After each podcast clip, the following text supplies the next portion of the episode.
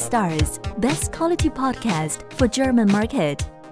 Herzlich willkommen zur Ausgabe 13,5.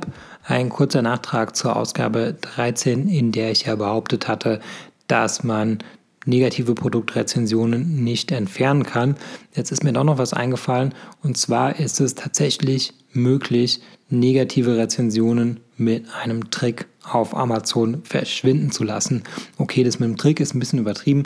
Ähm, es ist eigentlich gar kein Trick, es ist einfach nur eine bestimmte Eigenschaft bei Amazon, die man sich zunutze machen kann. Ähm, nichtsdestotrotz äh, sollte man äh, das Ganze nicht nutzen, um das Bewertungsbild zu manipulieren. Das wäre natürlich nicht erlaubt. Ähm, aber ich beschreibe es jetzt einfach mal, dann wisst ihr genau, was ich meine. Und zwar funktioniert das bei Variantenprodukten. Da ist es nämlich so, dass immer alle Rezensionen zusammen aggregiert werden. Also ich sage jetzt mal ein Beispiel, es gibt ein Produkt, das hat eine rote Variante und eine grüne Variante. Die grüne Variante hat dreimal eine 5-Sterne-Bewertung bekommen und die rote Variante hat eine 1-Sterne-Bewertung bekommen. Jetzt ist es so, dass die durchschnittliche Bewertung in dem Fall 4 von 5 Sternen ist.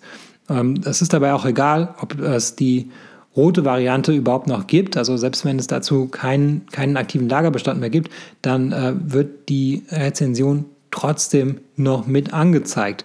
Und ähm, es ist aber möglich, dass man diese, diese Parent-Child-Beziehung per Flat-File auch wieder ähm, auseinanderdividiert. Also es ist möglich, die rote Variante abzuspalten und wenn man das macht, dann dividiert man damit auch die Kundenrezension wieder auseinander. Das heißt, in dem Fall würde dann übrig bleiben eine Parent ASIN und unter der Parent ASIN die Child ASIN und zwar die grüne. Und die hat jetzt eine durchschnittliche Bewertung von 5 Sternen, also von vorher 4 Sternen und jetzt 5 Sternen.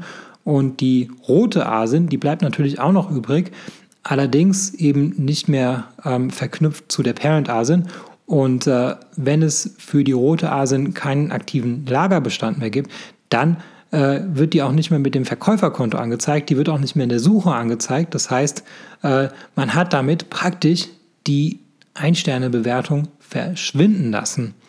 Ähm, umgekehrt ist das Ganze übrigens auch möglich. Also das heißt, wenn ich ein Produkt habe, äh, das äh, viele Bewertungen hat, kann ich dieses Produkt dann ebenfalls per Flatfile einer ähm, neuen Parent ASIN zuordnen und damit wandern dann auch die Produktrezension rüber zu der neuen Parent ASIN. Ähm, und dabei spielt es dann ebenfalls keine Rolle, ob es zu diesem Produkt überhaupt einen aktiven Lagerbestand hat. In dem Moment, wo mindestens eine Variante ähm, den ein, ein aktives Angebot hat, dann werden wieder alle Rezensionen angezeigt.